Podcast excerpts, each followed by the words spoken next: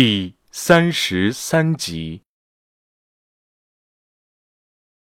每次做噩梦，周勇都头痛欲裂。他从床上起来，浑身上下就和散架一样。这是刑侦支队的一个杂物间。李安偷偷把杂物间腾出一个空档来，找来弹簧床，凑合给他弄了个安身的地方。房门被人打开。是李安，李安手里有两根油条和一杯封装起来的豆浆。这是豆浆，你先吃点吧。周勇推脱，我吃不下。李安随便找了个平台，把豆浆、油条给放下。我先放在这儿，你饿了就吃。周勇问：“怎么样了？”李安被周勇问的莫名其妙。什么怎么样了？看守所那边，周勇向李安索要香烟，李安掏出一根递给他。我还不太清楚，我劝你现在还是吃点比较好，豆浆冷了就不好喝了。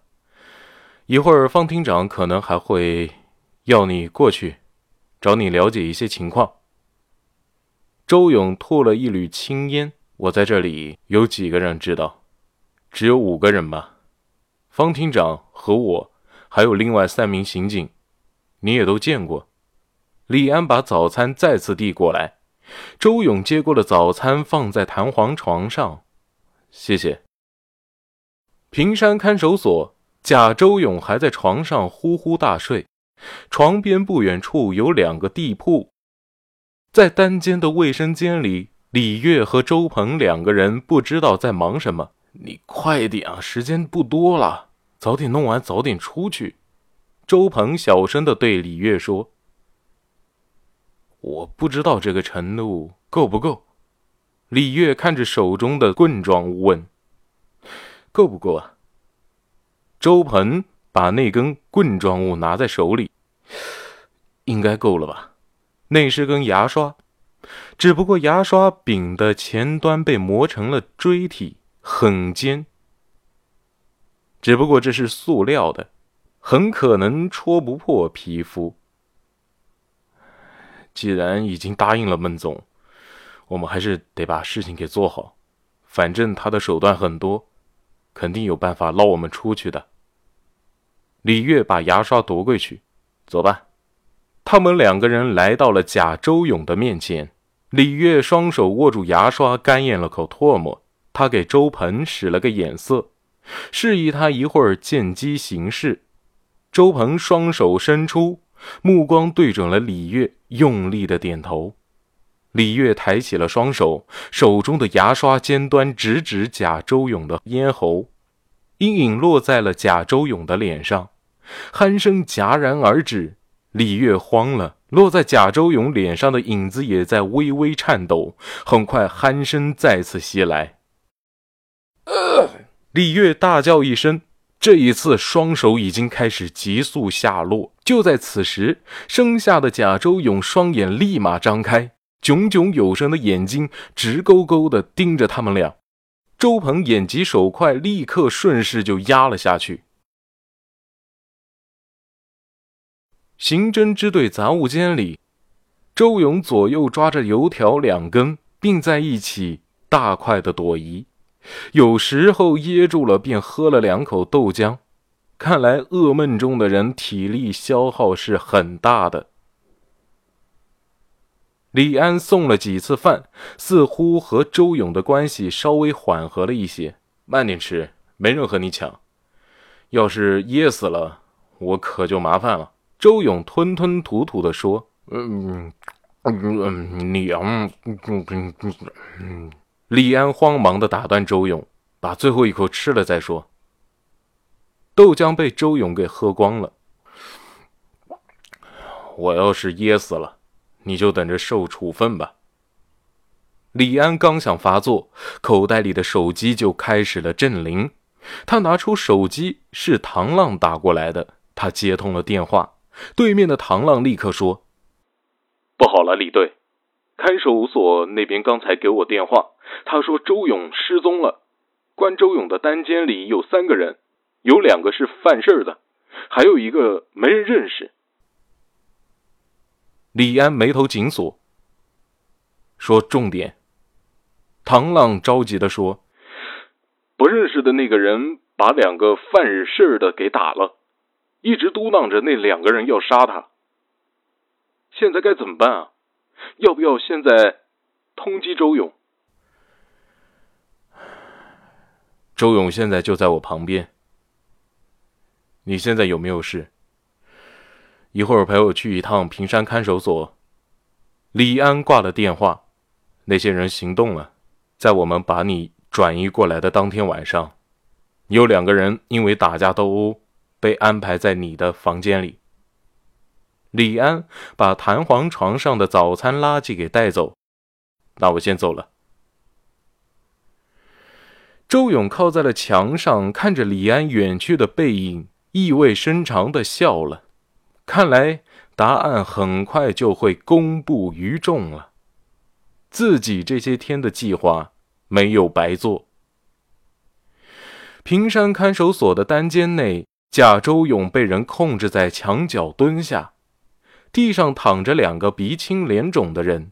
如果他们不是在呻吟的话，看见他们的人估计都会以为他们现在已经死翘翘了。看守所所长邹平脸色阴沉：“你他妈到底是谁啊？他们要杀我，我这属于正当防卫。”贾周勇把脸歪向了一面墙，不再搭腔。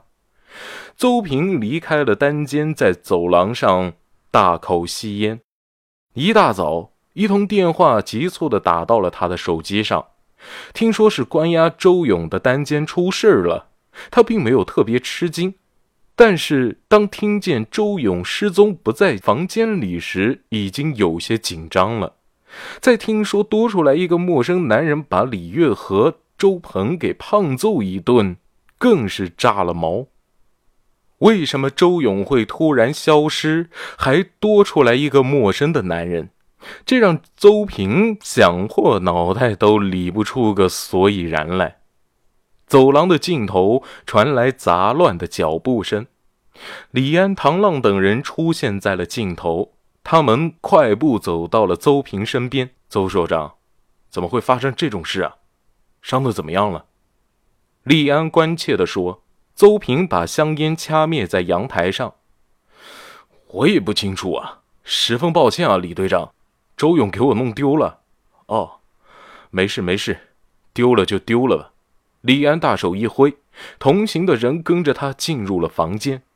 李安看见地上躺着的两个人，两人都是鼻青脸肿的，鼻子都在流着血，有一个肩膀被插着一根牙签，很是怪异。李队，蹲在一旁的贾周勇起身，却被身边看守所的同事按在地上。李安走上前，把看守所同事的手给拿开，自己人。自己人，陈宏伟，唐浪认出了那个男人。哎，你不是在武警队执勤，在这待着干什么？陈宏伟有些尴尬。呃，李队安排我个任务，所以我就来了。李安挥挥手，指着地上呻吟的两个倒霉鬼。先别说这个了，把他们两个带下去。清理一下伤口，上点药，带回支队。辛苦了，李安走上前答谢陈宏伟。一会儿帮忙录个口供，等案子破了，上面发奖金给我，我一定给你发个大奖。程宏伟有些不好意思，他挠了挠头，呃，没事，呃，周勇以前是我的战友，帮他是理所当然的。李安笑了笑，我知道你的心思，放心。走廊里的邹平看着这阵仗，有一些傻眼。呃，那那周勇怎么办啊？李安微微一笑，周勇就随他去吧，你就不用管了。我知道在哪，你得好好反省，为什么看守所会发生这种事。单间为什么安排三个人？为什么他们要打架？丢完这句话，李安看都不看邹平一眼，转身就走，留下他一个人尴尬的站在原地，不知所措。亲爱的听众朋友们，本集播讲完毕，感谢您的收听，我们下期再见。